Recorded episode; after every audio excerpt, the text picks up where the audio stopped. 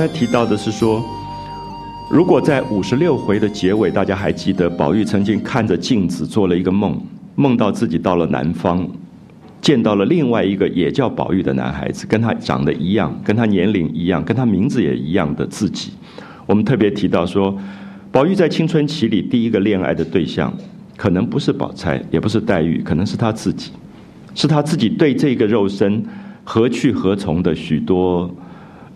茫茫渺渺的追求啊！我觉得这个部分，如果我们每一个人可以回到自己的青春期，就是现在你可能觉得不太懂了，可是你记不记得在十三岁、十四岁刚刚发育，身体刚刚发育，然后感觉到这个世界上有一个你，然后这个我将来要到哪里去？我觉得很奇怪，青春期的敏感是大人很容易遗忘的，过了几年他就不记得这个阶段。可是如果你有写日记的习惯，你找出当年的日记，你会吓一跳。就是那个年龄，常常在日记里面会讲一些很奇怪的东西。甚至你在过了以后，到二十几岁以后，尤其进入职场以后，这种我称它为所谓青春期的灵慧之性，慢慢其实就不见了。那当然，我们有时候也很害怕，说一个人到了五六十岁，这个东西还带着，那随时流露出来，一旁边的人会觉得怪怪的。可是我也会觉得。曹雪芹这个作者很特别，是他一直珍惜这个部分。他觉得那个青春期跟自己的孤独的对话，可能是生命里非常重要的部分。所以到了五十七回的时候，非常的明显，我们看到宝玉有一点发呆。这个发呆就是在春天，然后他呃又做了一个梦，梦到梦里面有另外一个自己。而这个自己若即若离，好像见到，好像又没有见到，在那个怅然若失的那种，我觉得完全在讲青春期的那种呃少年的那个感觉。然后他就跑去看黛玉，因为春天的时候黛玉照例都会发病，啊会咳嗽啊发病，他就想去看黛玉。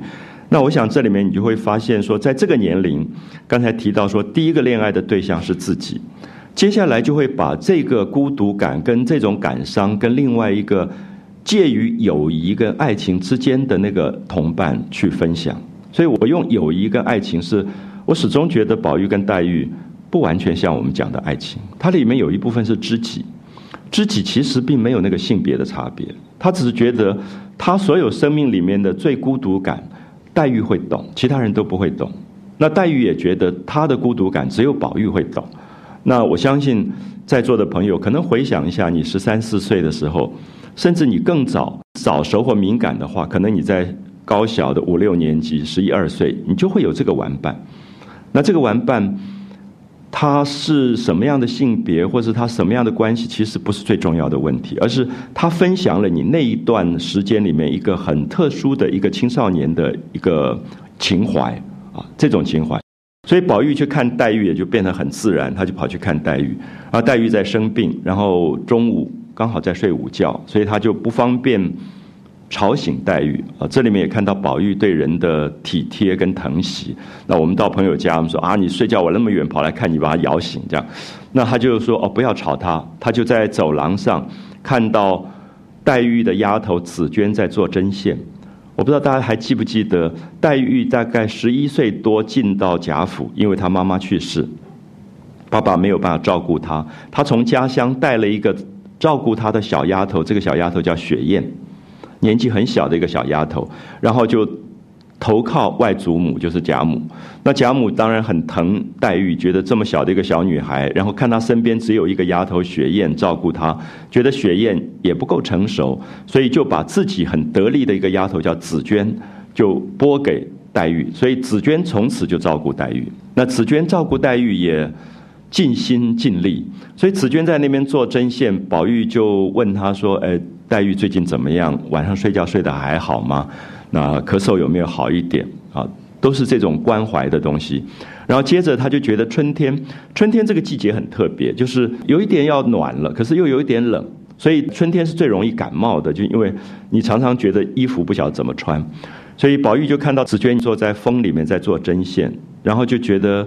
你这样很容易感冒啊！看他只穿了一个单的檀墨的一个一个薄的衣服，他就用手摸了一下，就说：“紫娟，你穿这么少，你会不会感冒？”之类这样问。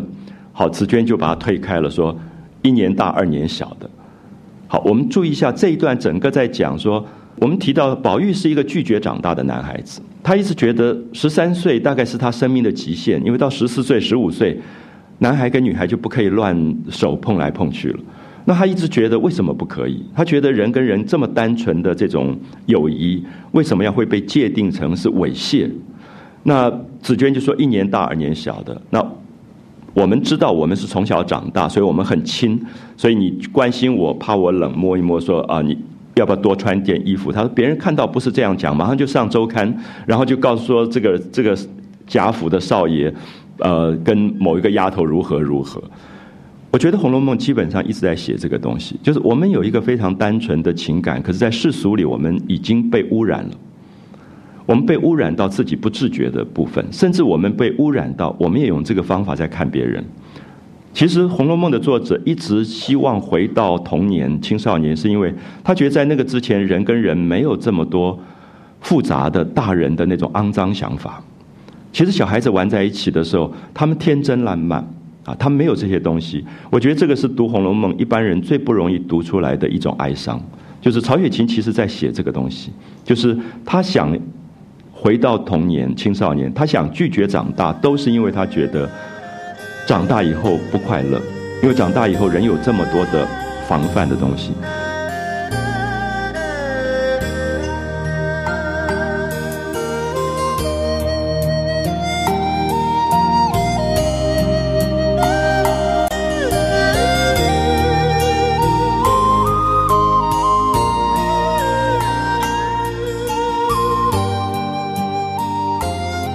所以紫娟就骂了他，然后紫娟又说：“黛玉常常告诉我们说，跟你不要这样动手动脚的，以后我们就讲话就站得远远的讲话，不要靠近。”那紫娟就走了，走了以后，宝玉就在那边发呆，在一片盛放的桃花树底下，在那边落泪。啊，你有时候你会在一个中学看到一个男孩子做这种事，你待会笑他，觉得发呆。可是我相信很多男孩子有这个部分，就是他忽然觉得他要长大了，他好像要被逼迫着长大。可他其实不想长大，他希望永远留在他自己最单纯的那个世界。因为长大是，你开始要升学，你开始要有进入另外一个大人的世界，你开始要用世俗世故的方法被评断。那你开始要被带到应酬的场所，讲一些有的没有你不喜欢讲的话。那甚至贾府的少爷将来是一定要做官的，就开始变成那些最讨厌的那种官场的那种虚伪的东西、礼教东西都要出来。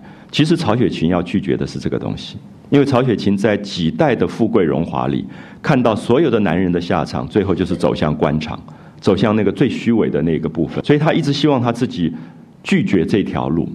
好，我想这个才是《红楼梦》真正的一个一个重点，而这里面唯一可以跟他分享这个。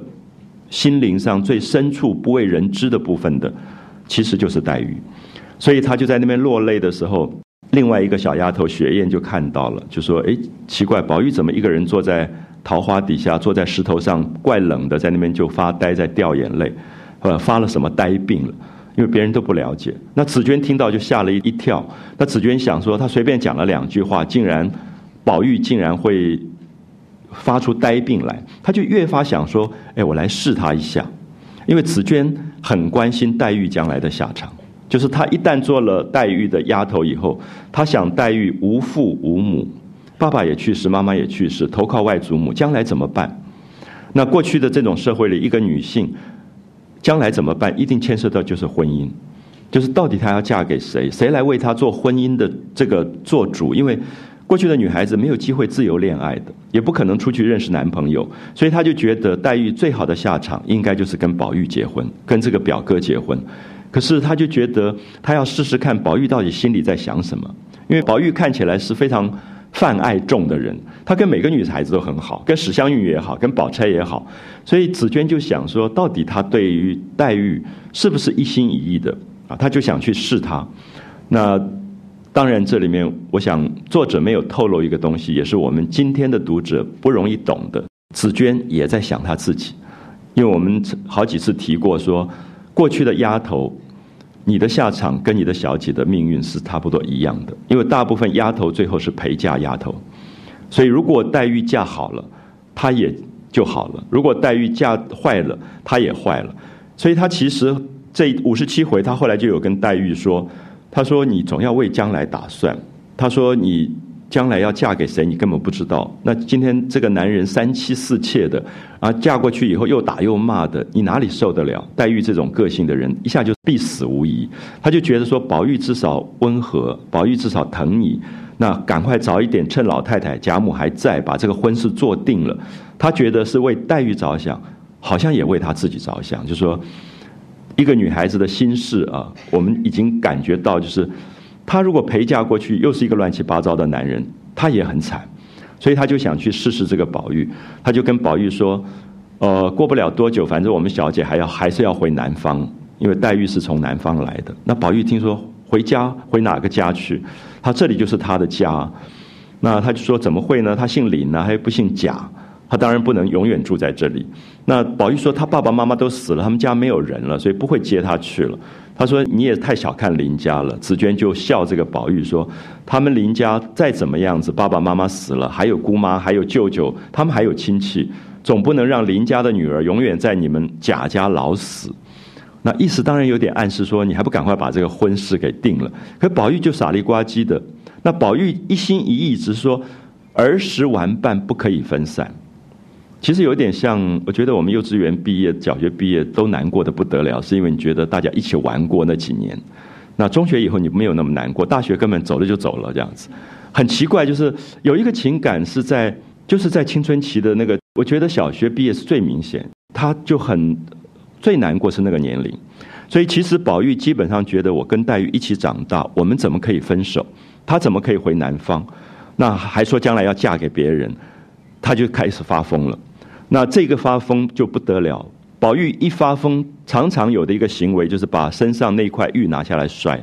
好，我们知道这个时候是一个象征，因为这块玉是宝玉出生的时候含在嘴里带来的。它其实是作者写的一个神话的象征，就是这是他的前世，这是他肉身的某一种本质，所以他要摔这个玉，其实等于他要自毁，要毁灭他自己。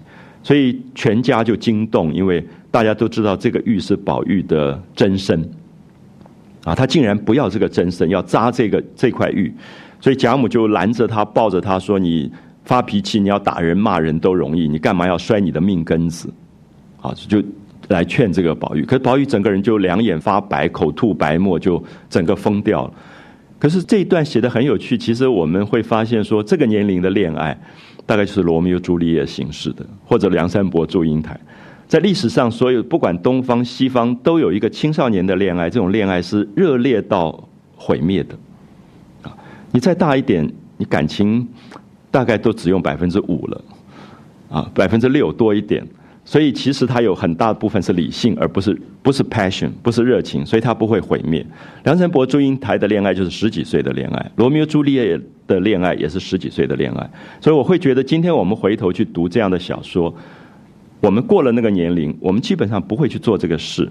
可是很奇怪，所有的人都喜欢看罗密欧朱丽叶，都喜欢看梁山伯祝英台。我相信我们那个百分之百的爱情其实没有死掉，是在心里面觉得你曾经有过。或者你曾经渴望过，你向往过，可是事实上，我们会发现百分之百爱情对自己对对方都是伤害。所以我不知道大家会不会觉得宝玉跟黛玉在一起，有时候好像折磨一样，因为他一直要证明的，他们两个彼此老在那边证明说你到底爱不爱我那种东西。那我们会觉得说，你如果结婚二十年，你会觉得烦死了，哪里有这种爱情？因为它已经变成另外一种另外一种关系了。可是回想起来，如果在青少年时候，你有一个暗恋的对象，你大概是日日夜夜的，其实是非常疯狂的那种那种状态，所以叫做痴啊。所谓的痴情的痴，就是非理智的。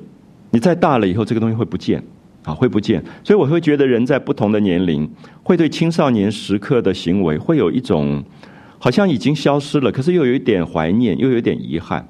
那宝玉这一次就彻底表现出他青少年的这种。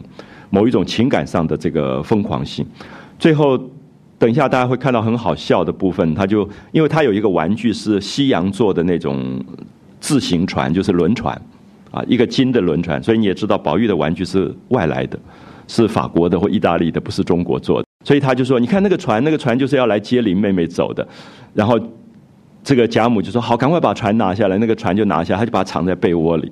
那这个时候，你看到一个宝玉这个十三岁的男孩子，其实根本没有长大，他有一个部分完全像小孩，而且是有一点耍赖，就说这个船是要接林妹妹的，旁边人都不敢笑，因为觉得玩具船怎么会来接林妹妹？可他因为他发疯了，他所有的那个疯狂性，这个时候完全表现，他就回到了那个。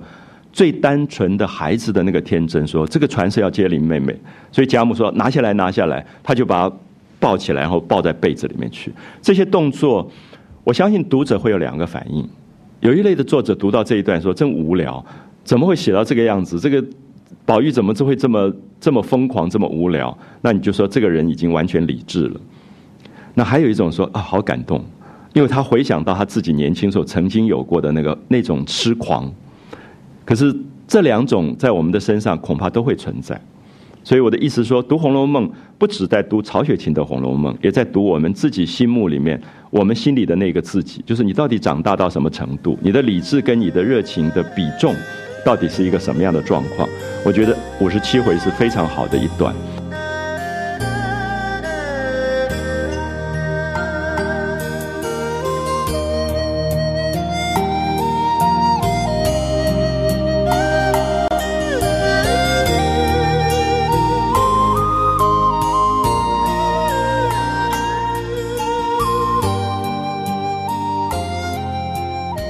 当然，后来我们看到紫娟只是要试这个宝玉，所以慢慢就带出宝玉慢慢病好了，然后他慢慢跟紫娟讲话。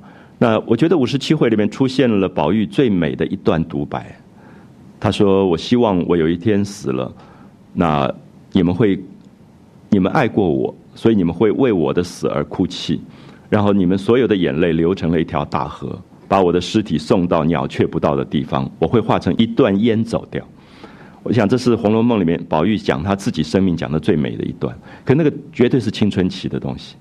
你大概过了那个年龄，你不会讲自己的死亡讲到这么美。它完全像诗句啊，完全在讲诗句。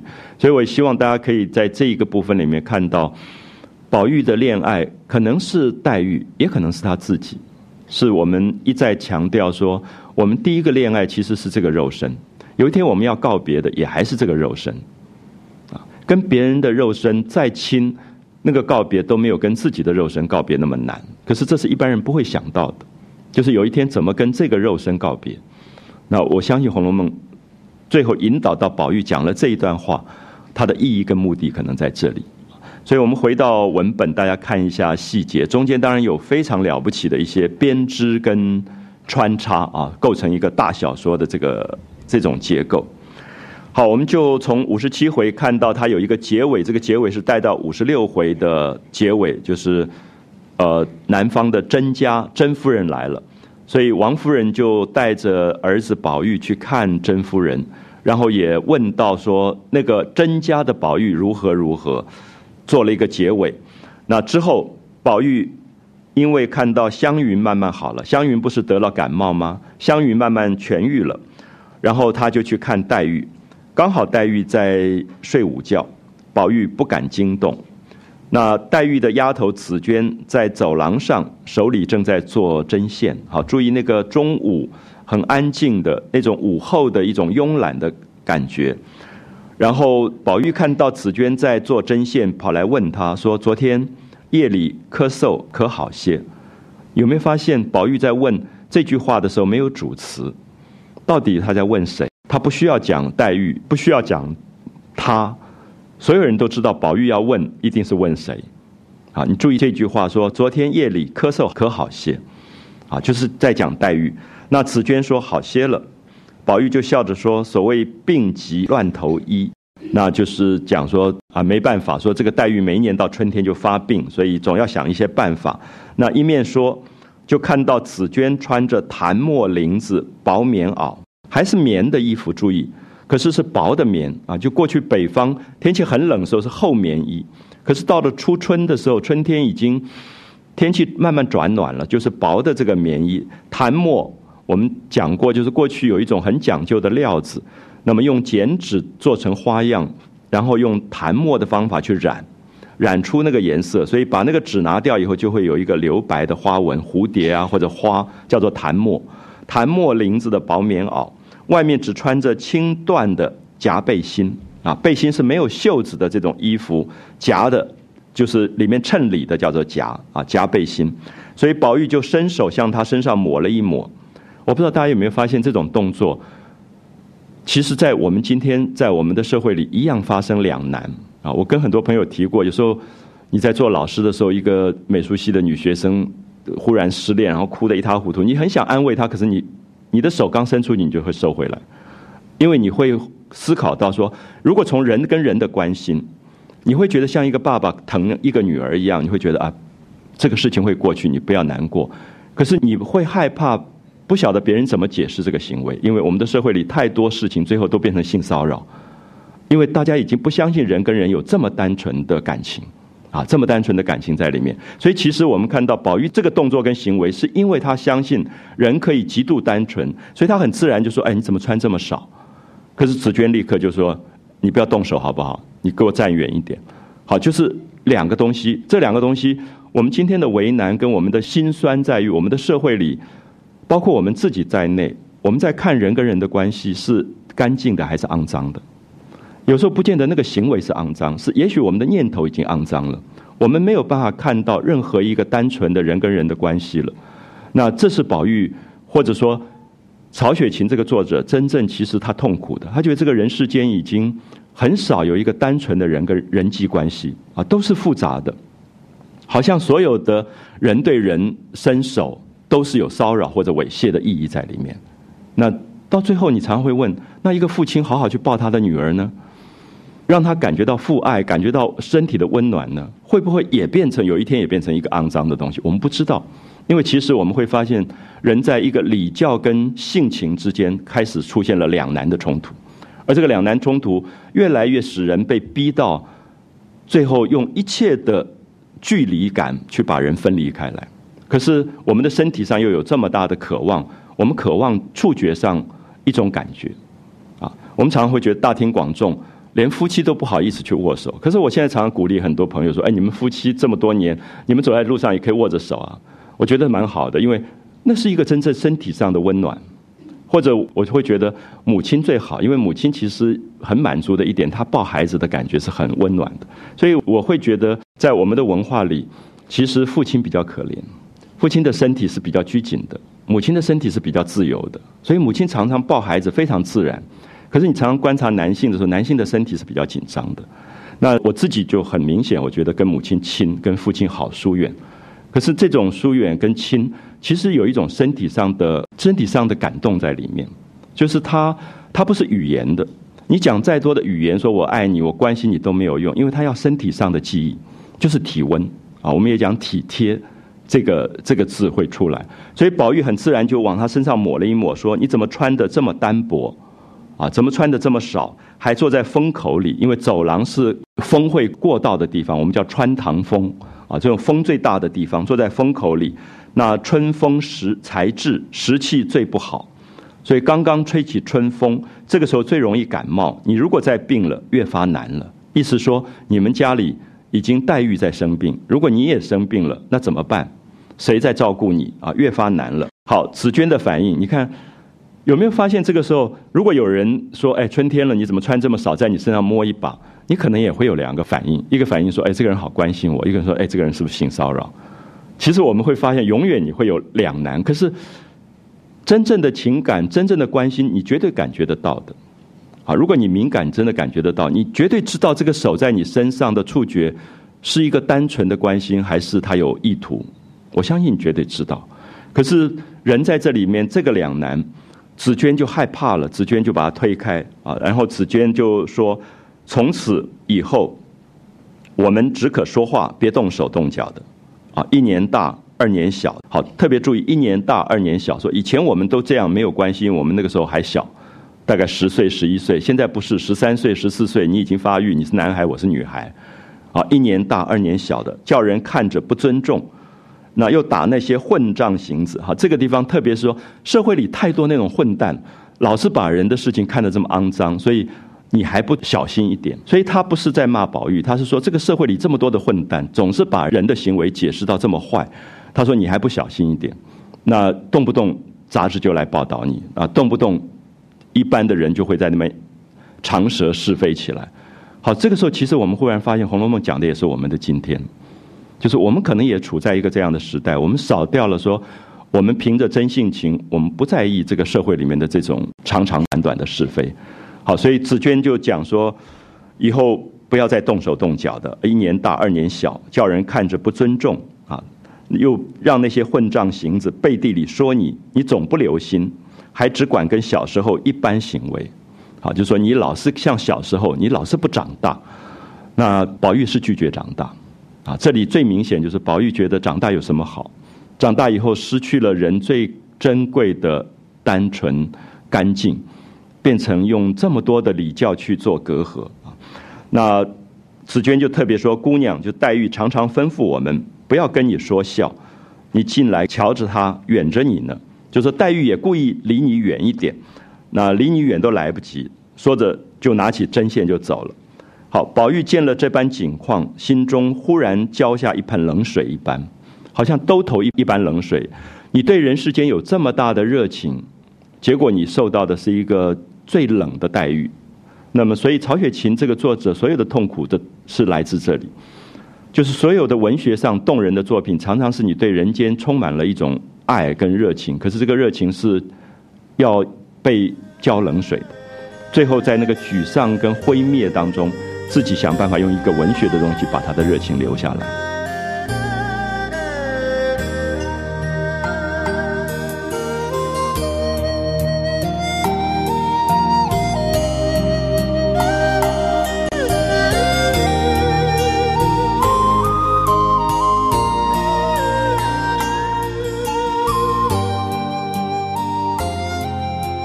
宝玉就看着竹子，发了一回呆。那还记得吗？五十六回的时候，这片竹子已经交给一个姓祝的叫老祝妈来管理，所以老祝妈正在那边挖笋、修竹竿，那就忙忙走了出来。那宝玉走了出来以后，魂魄失守，心无所知。注意这八个字，啊，魂魄失守。我觉得在青春期的时候，你常会觉得你的魂魄忽然跑掉了，你会在那边发呆。可能是因为大自然的一片风景，可能会听到水的声音，可能会看到天空的云，你会发呆。那再大一点，这个东西就不见了。啊，就是我会觉得青春期的某一个孤独感，跟他自己的独白，跟他的灵慧之气，常常表现在魂魄失守、心无所知，好像茫茫然的感觉。他就随便坐在一块石头上，就在发呆，不觉就滴下泪来了。那这些部分很容易被世俗化或者庸俗化，可是我一直觉得，如果你去观察一个心性敏感的青春期的男孩或女孩，常常都会有这个东西。有没有发现，中学生的校刊文艺常常是写这个东西，坐在花树底下一块石头上，然后滴泪这种。那大了以后，大家就会笑这个东西，也看不起，觉得很文艺腔。可是批评的同时，大概也有一点悲哀，就说你再也回不到青春期了，因为那个东西就消失了。啊，所以曹雪芹我觉得是一个非常特别的作者，对于青春的眷恋，一直如此深沉啊，一直在表现。那待了五六顿饭的这个时间啊，好几个小时过去了，千思万想，不知道如何是好。好，下面作者非常厉害，就转了一转，就是宝玉坐在那个地方，紫娟已经走了，所以紫娟不知道宝玉在发病。结果雪雁回来了，雪雁到王夫人房里去要人参。要了人参以后回来，刚好就一回头看到桃花树底下一个人坐在那边，一看是宝玉在那边哭，那雪雁就觉得很奇怪，那雪雁就跑回来要报告紫娟，可是雪雁报告的时候又穿插了另外一条线索，就是记不记得五十五回里面提到探春代理家务，结果他的舅舅赵姨娘的兄弟赵国基死了，记得吗？还记得这个线索？现在作者把这个线又拉回来了。就说赵姨娘因为自己的兄弟出殡，所以她要带她的丫头叫小吉祥，叫做吉祥去殡仪馆啊去送葬。那她就不愿意让小吉祥穿自己家里的衣服，因为古代有一个迷信，就说你去看重病的人或者去参加丧事穿的衣服，他会带很多邪气不好的东西。所以那个赵姨娘就是有一点。头脑琐琐碎碎，然后小家子气，他就叫这个小吉祥说：“呃，跟雪燕借。就假装说你的裙子不够，说要借别人的裙子啊，所以就是有人说我要去殡仪馆，你可衣服可不可以借我穿？这样回来我再还你，反正是你倒霉，不是我倒霉。那这里面你可以看到一个大小说里，他用了编织的方法在编织这个东西，他没有忘掉前面讲过赵国基死亡，他还不会忘记赵姨娘这个人的个性的那种别扭，在这个地方又表现出来了啊。所以你有时候想起，哎，好像有人去什么殡仪馆跟我借衣服，可是你从来没想有这么严重，可是。这个作者就写出来了，就说这个赵姨娘为了要去殡仪馆，她会去跑去跟雪雁借衣服。那雪雁也很聪明，就说你去丧事，你干嘛跟我借衣服？那明明是要让我找这个煤气，我就假装说我的衣服是紫娟收着的，啊，就把这个事情错过了。所以你可以看到，他不会让你立刻看到宝玉发病，而是中间夹一段，就是我们讲编织。你看到最好的编织，绝对不是单色系的线，它一定有别的颜色穿进来。它才会漂亮，啊，这个我们叫做小说的写法的一种某一种编织手法。好，我们看一下这个文本啊。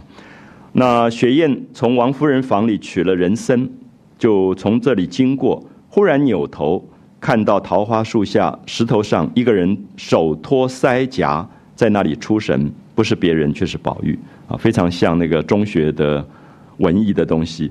雪雁就疑惑说：“这么冷，他一个人坐在这里做什么？”春天有残疾的人都会犯病，难道是他犯了呆病吗？一边想一边就走过来，蹲下来笑着说：“你在这里做什么呢？”我不知道大家会不会感觉到画面，就是一棵桃花树，石头，宝玉坐在那里，然后春天很冷，然后那个雪雁看到他就蹲下来，很像那个国中生的动作啊，然后说：“你坐在这里干嘛？”啊，这种完全在讲一个十几岁的这种青春期里面的生命的一个。行为，那宝玉看到雪雁就说：“你干嘛又来招我？你难道不是女孩吗？”那他既然防闲，就说：“你们不是认为长大以后男孩跟女孩讲话不可以太接近吗？那你为什么又来跟我讲话？你又来寻我？如果给别人看见，岂不是又生口舌吗？”好，宝玉已经发病了。宝玉的发病是觉得说人世间有这么多世故的礼教。那你们为什么不遵守？那你们就小心一点。你干嘛又靠得我这么近来跟我讲话了？好，所以你可以看到宝玉完全在思考他自己那个不愿意长大的部分，就是我怎么办？那因为将来我这个部分要长大的话，都要被隔离。所有人跟人之间，以及他一起长大的最亲的这些女孩子们，都要跟他一一分别。所以他开始在这里有一种心酸出来了。那。雪雁听了也不知道宝玉怎么回事，因为他不知道前面宝玉跟紫娟的一段，他想大概是受了黛玉的委屈，他就回到房中，那黛玉还在睡午觉，没有醒来，他就把人参交给紫娟，那紫娟就问他说：“太太在做什么？就是王夫人在做什么？因为雪雁是从王夫人那边来的，那雪雁说她也在睡午觉，所以才等了这半天。”那然后他就跟紫娟讲了下面赵姨娘的一段。他说：“姐姐，你听我说一个笑话。我在等王夫人睡觉起来，正在跟玉川姐姐在下房里说话。还记得玉川吗？就是这个王夫人的丫头啊。那谁知道赵姨奶奶就赵姨娘招手就叫我。那我只当有什么话说。原来他跟太太告了假啊，要请假去给他兄弟赵国基作业。作业是守灵。”啊，因为他的兄弟死掉了，所以在亭陵，在铁槛寺，所以他们要去那边作业啊，守灵。明天要送殡，那跟他的小丫头小吉祥没衣裳，就说没有衣服穿，要借我的月白缎子袄。啊，因为做丧事一定是白色的，就是那个月白缎子的袄。那雪雁就不高兴了，雪雁她就在想说，他们也有两件衣服，是不是因为往脏的地方去啊？脏的地方就是讲不干净的地方。医院、殡仪馆，就是民间的风俗，认为这种地方不干净，所以我们到现在还常常有时候长辈会叮咛说：“哎，你今天去了什么殡仪馆丧事，你最好跑到什么那个百货公司走一走，人多的地方，把那个过给别人再回家。”这样。我常常听到长辈在讲这个话，我就觉得很好笑，就是他们总觉得这个东西不要带回家来。你有时候打电话说：“哎，我去了哪里？我现在要回来。”说：“不要回来，不要回来，你出去多跑一跑。”啊，多这个人多的地方多跑一跑，啊，就是民间有一种对这种东西的忌讳吧，啊，或者害怕，所以他说他们往脏地方去，恐怕弄脏了，自己舍不得穿，所以来跟我们借东西。所以雪雁就有一点看不起赵姨娘，觉得你们怎么那么坏？你自己那个衣服舍不得去穿了去殡仪馆，那就要跟我借这个衣服。那所以他就说，我想他素日对我们也没什么好处，那所以他就骗他说我的衣服、簪环、首饰都是姑娘叫紫娟姐姐收着。所以他特别跑回来跟紫娟讲说：“万一赵姨娘问你的时候，你就说是你在收着啊，因为怕说谎以后露出来了。那姑娘又病着，怕废了大事，不你老出门，不如再转借吧。”他就推掉了，就说：“啊，我们林黛玉，我们姑娘在生病，那紫娟很忙，那怕耽误你的事，你要不要跟别人去借？”那紫娟就笑了，说：“你这个小东西，你倒也聪明，倒也巧。你不借给他，你还往我跟姑娘身上推，叫人怨不到你，啊，就讲了这一段话。所以我想大家注意，这就是长篇小说的写法。长篇小说不可能它的结构太单纯，它一定是编织。所以明明在讲宝玉发病，中间又插了一段不紧要的东西，才构成编织的这种可能。所以如果大家有机会去看一下。”比如说，在土耳其那种最贵最贵的丝的那个工厂，你会看到很惊人，在隔两三根线打一个结。他翻过来看的时候，后面有几千万个结，其实就是讲编织，就是说他要把不同的线一直接一直接，那个地毯看起来才华丽。所以意思说，写短篇小说的时候，它的题材可以很单纯；长篇小说一定要丰富。所以写着宝玉，写着宝玉，忽然讲到赵姨娘。讲到他的兄弟这个丧事，而且又连到我们前面看到的五十五回，啊，它就可以中间有编织。编织的意思说，这条线有的时候出现，有时候会不出现。我好像很难懂，对不对？因为在座朋友大家都不太编织了，所以我们编织的时候，比如说有一个红色的线，它有时候隐藏在蓝色的线底下，可隔几根线之后它又出来，我们才叫编织。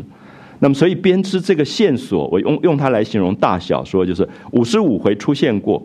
五十六回不见了，五十七回又出现，啊，所以它在编织，所以编织人的头脑很特别。我常常觉得《红楼梦》这样小说，这个头脑简直像电脑一样。因为有时候我在想，我写写写我就忘了，因为赵国基根本是一个不重要的人，说他死掉了就死掉了，然后他演了一场戏，就是探春要给二十四两或者四十两，可是他现在又记得说他还要出殡，这个就叫做编织啊，就是说他的所有的线跟锁到最后都是有交代的。全部是有交代，那这里面有一个惊人的一个结构，所以我相信将来的科技用电脑去分析《红楼梦》的时候，是我把一个人的名字输入，我可以看到这个名字隔多久出现一次，它其实在编织。那这个其实非常的难，可是过去它是用一个人脑在编织这个东西，就是靠完全靠个人的记忆在在穿梭。那我想中国的几个大的章回小说，没有一部小说像《红楼梦》这么交错复杂。啊，这么交错复杂，因为里面有很多非重要的主角，像赵国基，他竟然可以在五十五回出现，五十七回又出现，五十六回就消失，啊，这种编织的手法，我想特别对，如果读文学的朋友，或者说对文学结构有兴趣的朋友，恐怕应该特别注意这种啊这样的写法。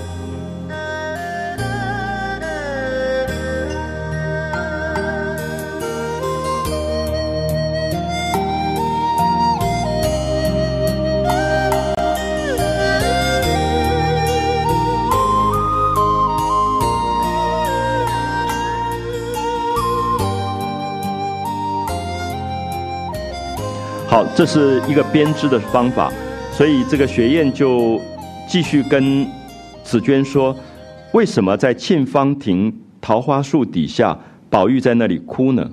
他就讲了这句话。大家记不记得沁芳亭？记不记得那棵桃花树？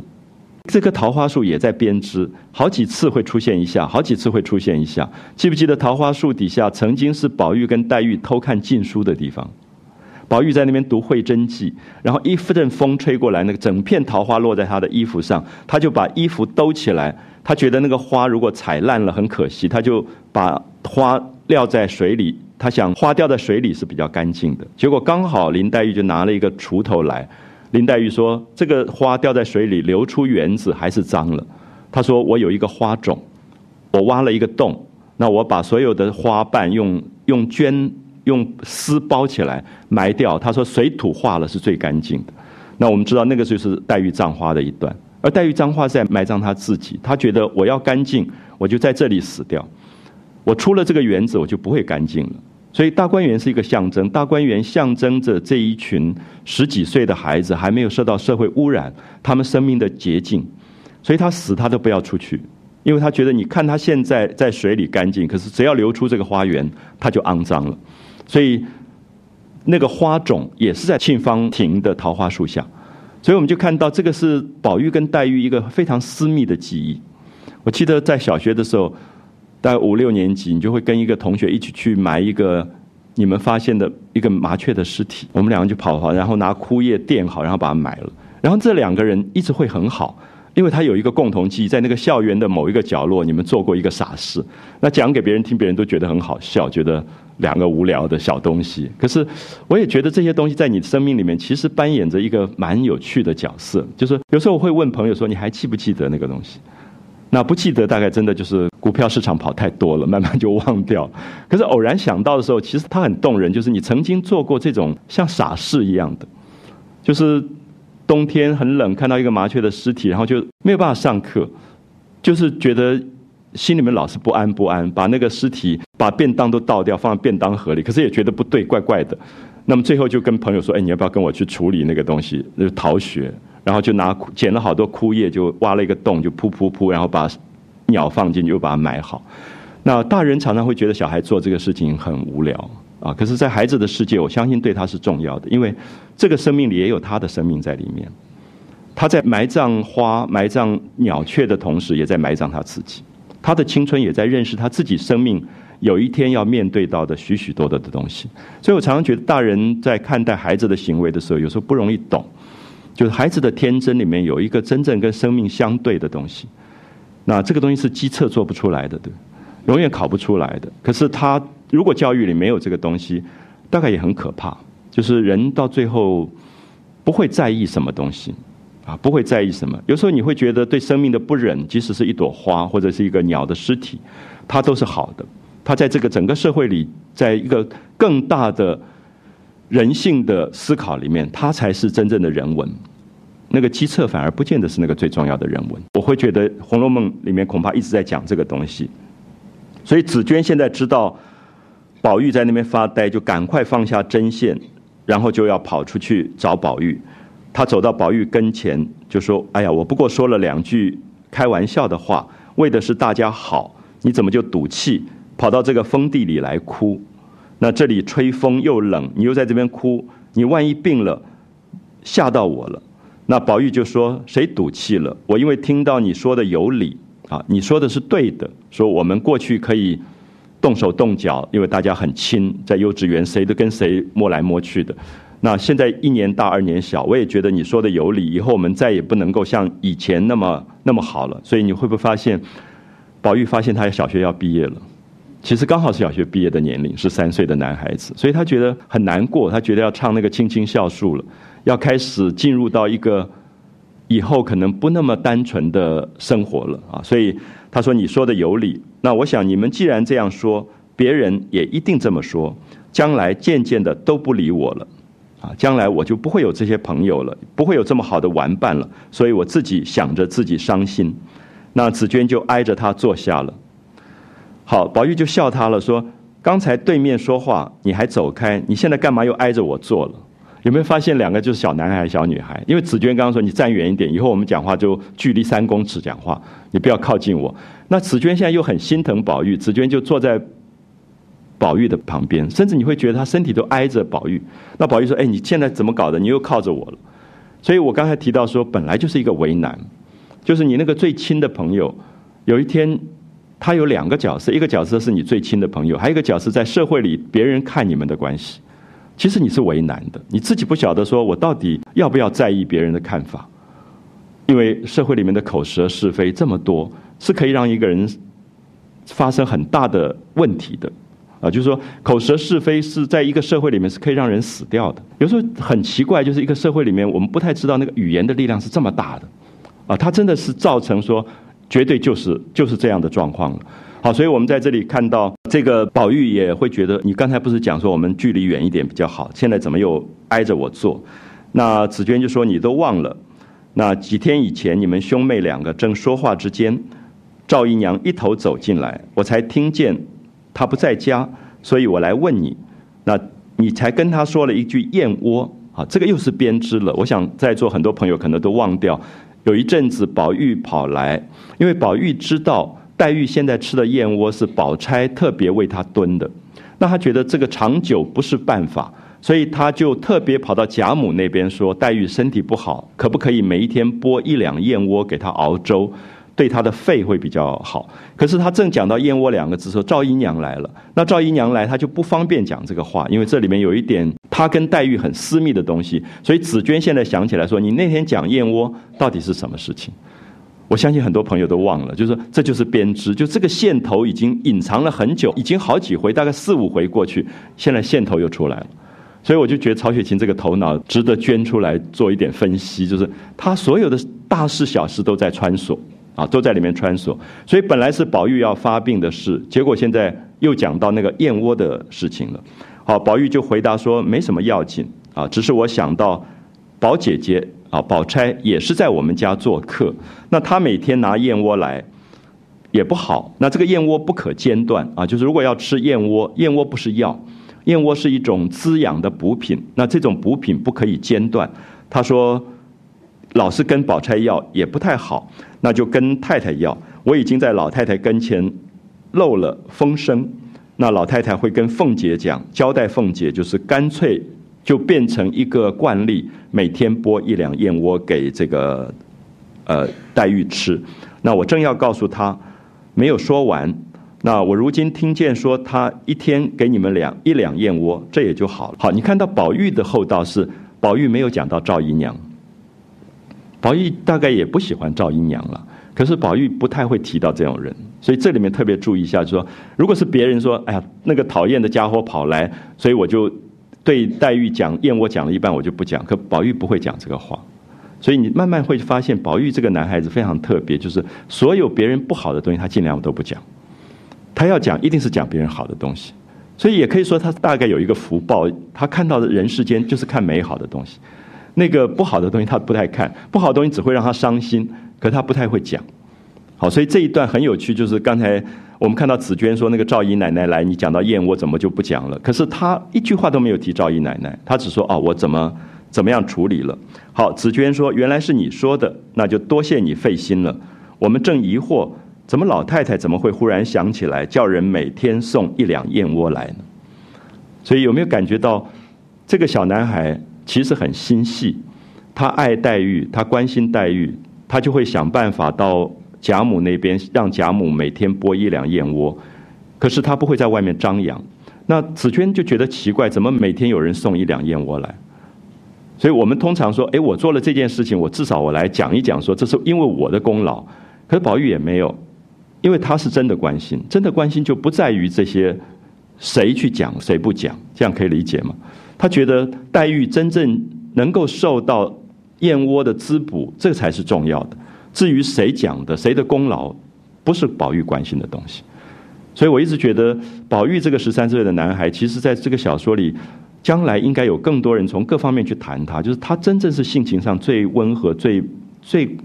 纯净的一个人性，最美的一个人性，永远想到关心别人，对别人好。可从永远他不觉得他自己要去鞠那个躬，啊，所以他就呃透露出来。紫娟说，他也奇怪，怎么会有人送这个燕窝来？那宝玉笑着说，要天天吃惯了，吃上两三年就好。好，就是这句话引出了祸事。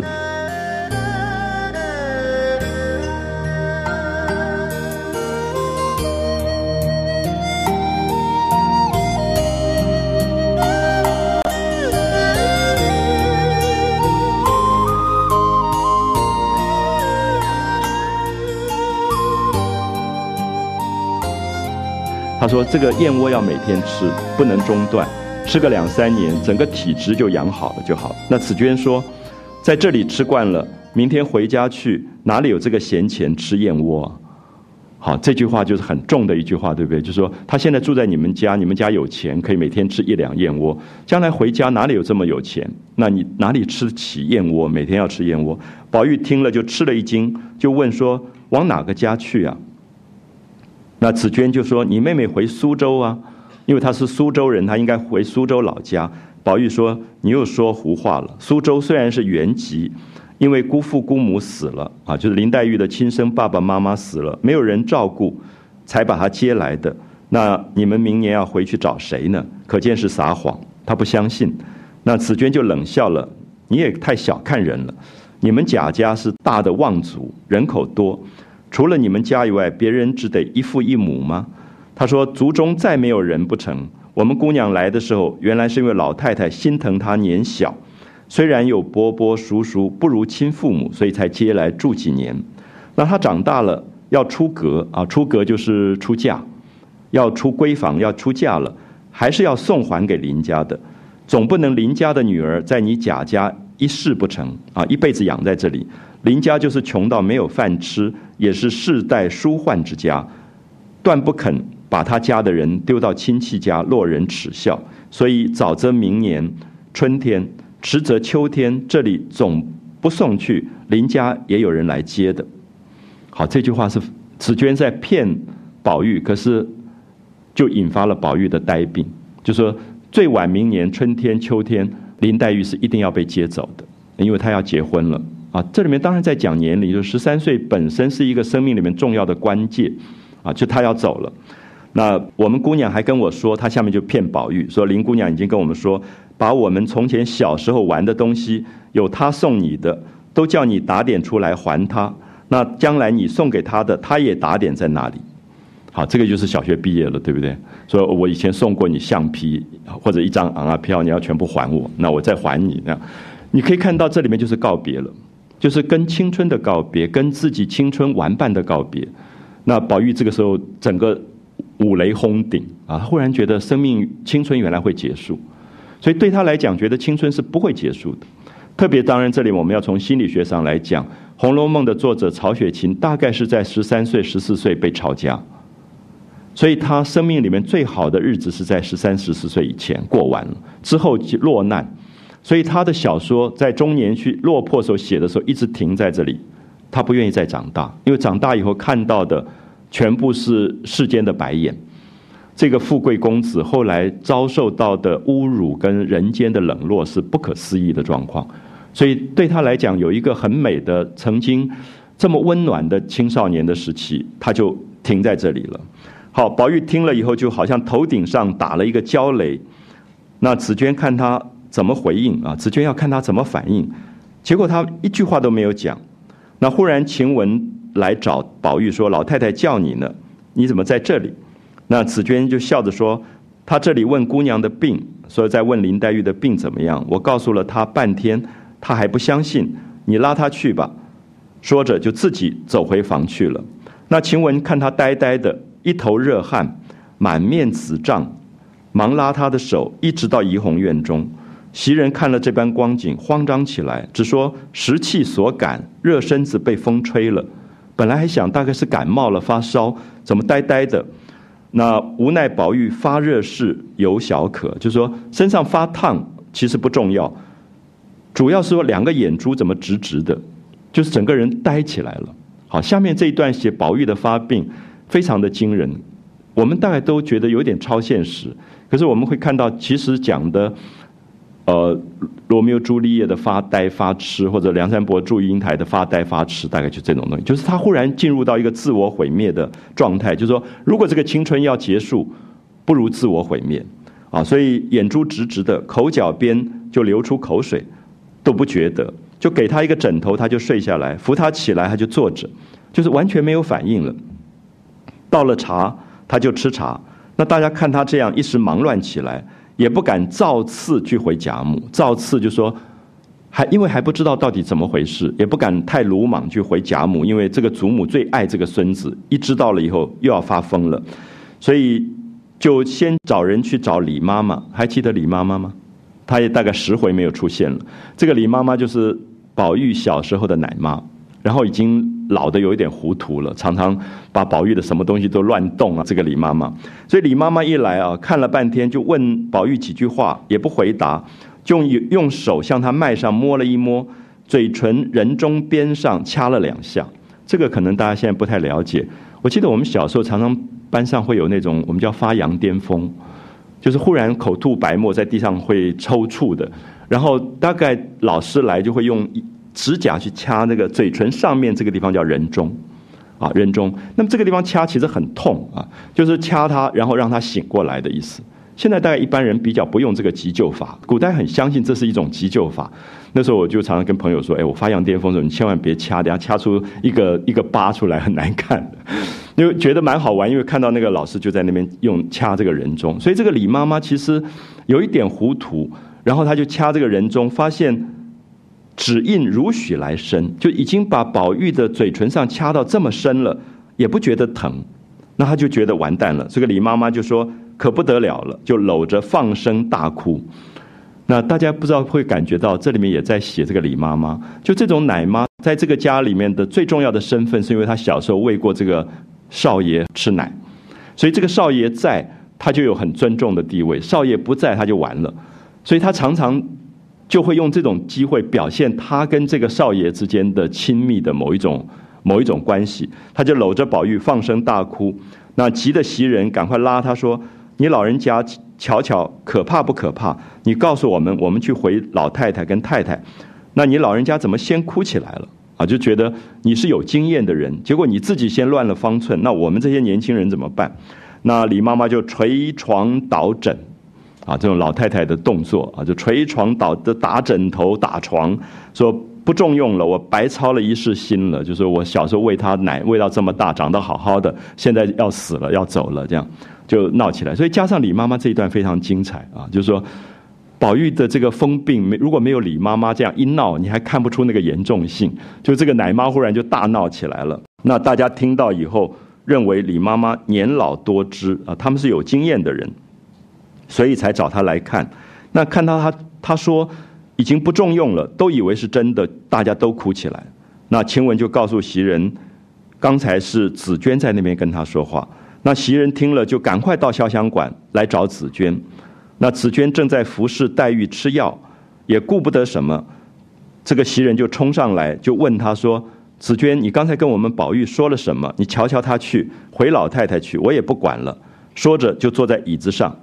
好，现在你就可以看到下面的反应，其实在写黛玉，就是这个黛玉自己在生病，正在吃药，她知道宝玉发病了，她的那个反应的状况，就是只有。在青少年的时候，那个爱会变成说他的存在比我的存在还重要，所以他就把刚才喝的药全部都吐出来，啊，收肠抖肺，觉得他也不要活了。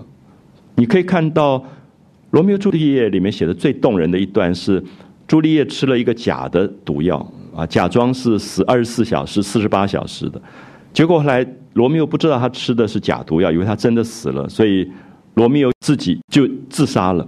那等到这个朱丽叶醒过来，看到罗密欧死掉以后，他立刻拿剑自杀的那一段，其实在讲毁灭性。那我们知道，那个就是十五六岁的小孩才会做这个东西。你到某一个年龄，你不会了，就是他有一种发狂的东西。那爱跟毁灭会结合在一起，因为那个爱是绝对的，爱如果是相对的，它都没有毁灭性；爱是绝对的时候，它是有毁灭性的，就是或者爱或者不要了啊，宁为玉碎。那个宁为玉碎，就说如果他有一点瑕疵，我就不要了，啊，这种叫做毁灭性的一个一种爱情。梁山伯祝英台跟罗密欧朱丽叶是最典型的东方跟西方两个毁灭性的，就爱跟毁灭之间在一起。那现在黛玉也是这样的表现。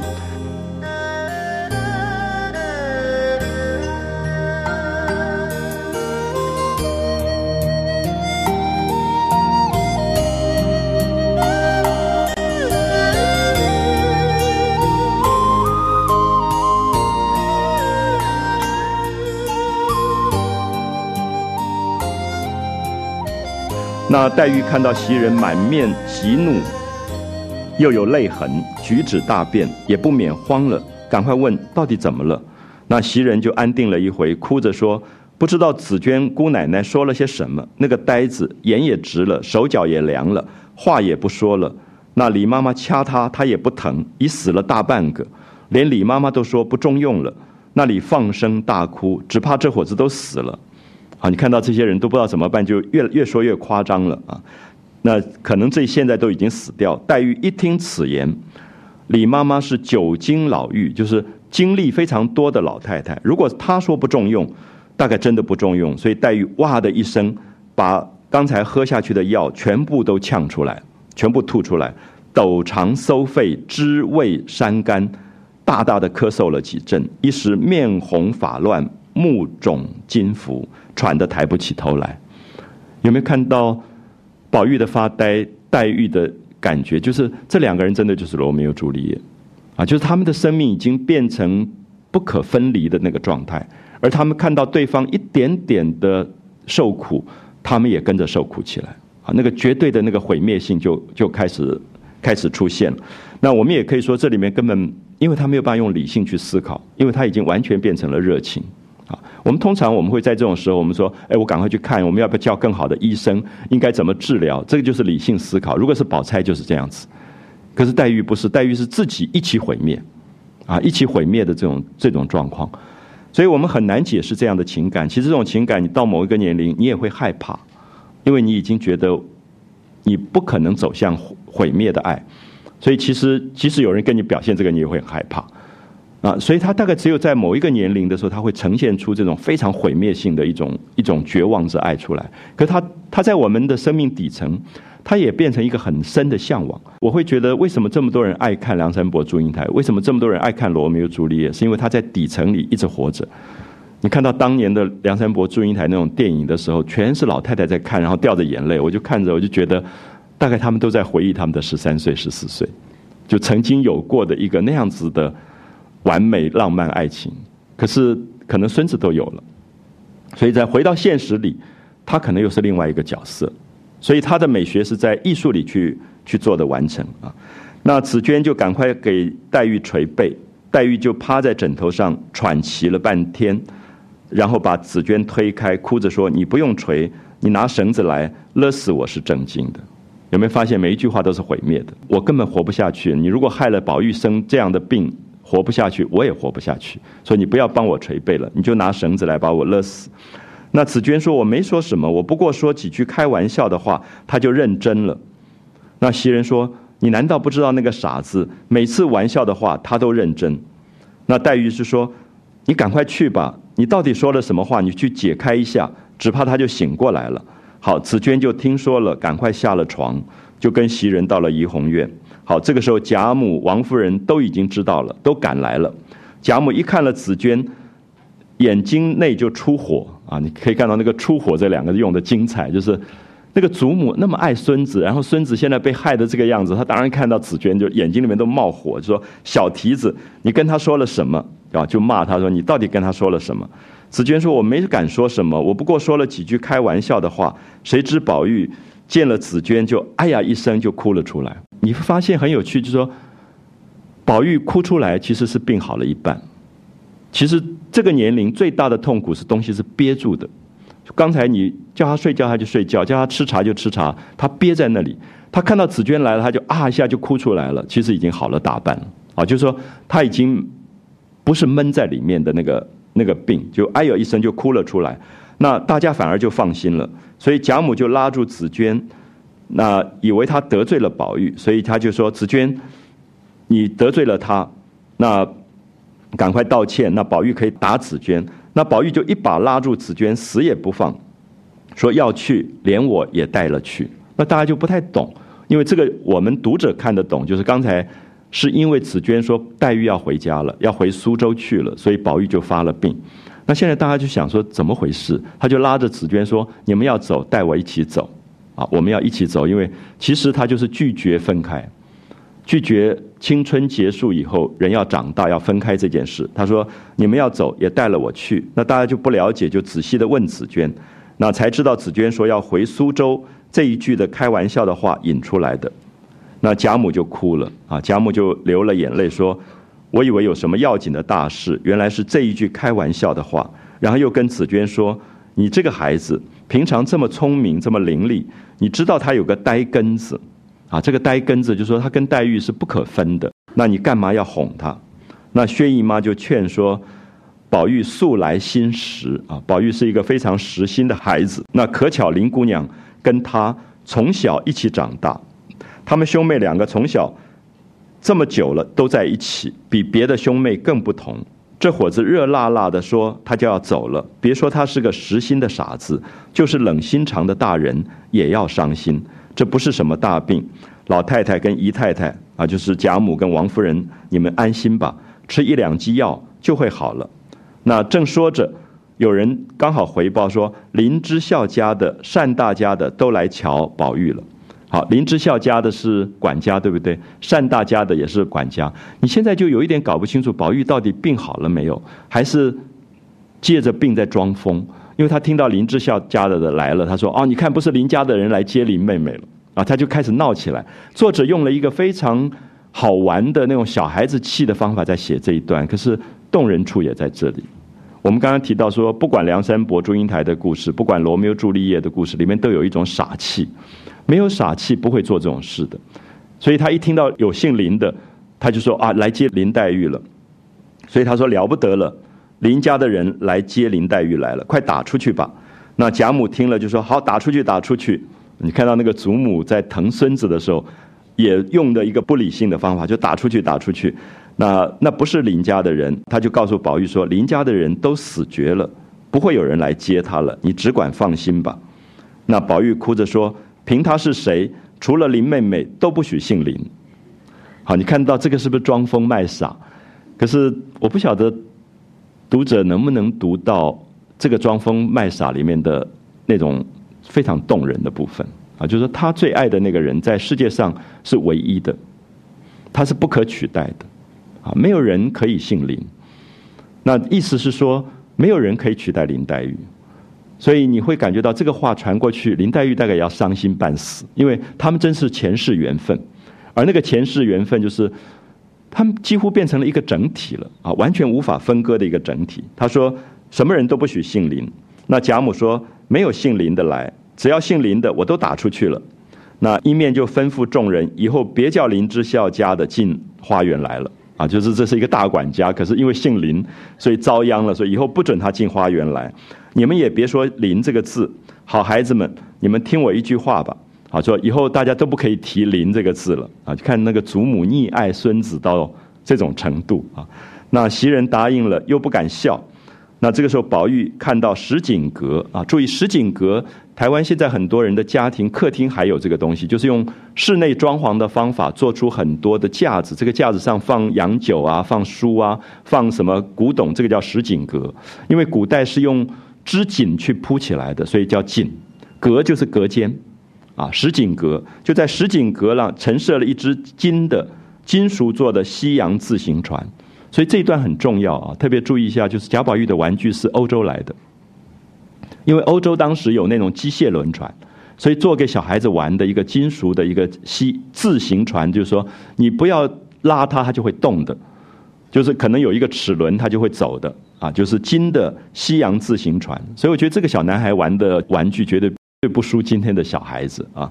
一个西洋自行船，他就指着乱叫，他说：“你看那个船，那个船就是来接他的，因为要到苏州一定要坐船，所以这个船就停在那里。”好，贾母说：“赶快拿下来，拿下来。”那宝玉就伸手要，袭人就递给他。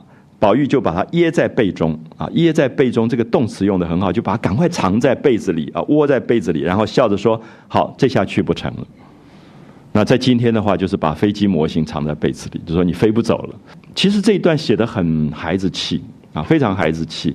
可是这个孩子气也刚好透露出宝玉本来就还没有长大，他其实就是一个十三岁的男孩，又又因为被祖母宠爱，所以他有很多的天真，他也觉得这个天真，他希望一生一世不要。丢失了这个天真，那事实上我们会笑他，都是因为可能我们已经世故了。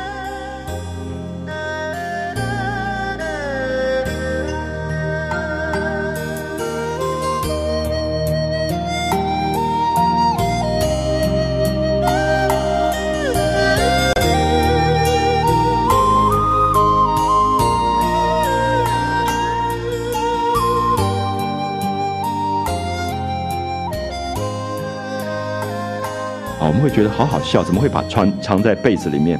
一面死拉着紫娟不放。那这个时候王太医来了，贾母就赶快命令进来。那王夫人、薛姨妈就赶快避入里间啊！大家知道过去的女性不能随便见男人，所以这个医生是男的，所以贾母跟王夫人就暂时避开了。那贾母还坐着啊，王夫人跟薛姨妈就避开。那贾母一个老太太，她常觉得我不怕啊，我已经老了，就坐在宝玉身边。王太医就进来看了许多人，就上去跟贾母请安，拿了宝玉的手诊脉，诊了一回。那紫娟少不得就低了头，因为紫娟不能离开，因为宝玉拉着她的手不准她走。可是紫娟是一个年轻女孩子，所以看到男的医生进来，她就低了头。所以有很多人现在读这些部分不太容易懂，说：“哎，干嘛紫娟要低头？”因为我们今天没有这个礼貌啊。过去就说有生客男人进来，所有的女性要回避。可是因为紫娟被宝玉拉着回避不了，所以她就只好低了这个头。那王太医也不知道为什么，就起身说。世兄啊，就讲宝玉这个症是急痛迷心，急痛迷心四个字，好像是医学上的字，可是急痛迷心又让你觉得是一个情感上的字，啊，有时候你忽然在人生里面的巨大的绝望、巨大的伤害，会急痛迷心，啊，急痛迷心。古人曾云：痰迷有恼怒中痰急而迷者，有急痛嗡塞者，都是痰迷之症。好，这个医生就开始。哔哔叭叭，哔哔叭，讲了一大堆像拉丁文一样的医学名称，然后贾母就很不耐烦说：“你干嘛跟我背医书？”因为这里面就对比出一个幽默的感觉，就是因为宝玉的病其实已经好了，所以大家其实不紧张了。因为不紧张，所以就加进了一段幽默的东西。就那个医生在那边说：“关于急痛迷心有哪几种？那痰迷有多少种？多少种？”那贾母就说：“你告诉我到底要不要紧就好了。”啊，就是如果你今天有一个。你最亲的病人在加护病房，然后那医生跟你讲一大堆拉丁文的名字，你你大概会急着说：“你告诉我到底好会好不会好？”啊，就是贾母就问说：“我关心的是我孙子会好不好？你干嘛给我背这么多的这个医书？”那最后这个王太医说：“没有关系，大概稍微调养一下就好，因为他是急痛迷心。”那这个贾母说：“好。”那开了这个药方，如果好了，我一定重重赏你；如果不好，我就派人去拆你太医院的大堂，就是我就把你这个长庚医院的这个门诊部给你拆掉。那贾母当然是开玩笑，就是说表示说你们你们这个医生医理不好啊，我就拆你大堂。那那个医生见到这种贵族夫人，其实很紧张，所以他还在那边说不敢不敢。那大家就在那边笑了。所以这一段其实很难写，就是把刚才的一个。宝玉发病的高潮忽然转成幽默，用幽默的方法来慢慢慢慢带。那本来也就是小孩子发病的有点好笑的事情，可是我也希望大家读得出来，好笑里面包装着一个“急痛迷心”四个字，就是说我们生命里面有一天都会有急痛，而那个急痛不知道是什么。宝玉的急痛是黛玉要走，我们大概都会有一个急痛迷心的时刻。而那个急痛是你最亲的人，你觉得不可分割的那个，他就是要走掉了。你就是把船藏到被子里，他还是要走掉的时候，他叫做急痛迷心。所以我觉得作者其实在这里才引导到，等一下我们下半段会讲到宝玉最后讲到死亡，就是死亡本身是一个急痛迷心，可是他一定等在生命的某处，十年吧，二十年、三十年、四十年、五十年等不到吗？啊，那这个急痛迷心是只是迟早的问题。所以作者在写一个人生很巨大的、不可避免的某一个急痛迷心的某一个悲伤出来。所以我们休息一下，我们下半段会看到宝玉的独白啊，讲死亡的那那一段啊，大家会看到《红楼梦》里面我一直觉得最重要的一段话。好，我们休息一下，谢谢，谢谢。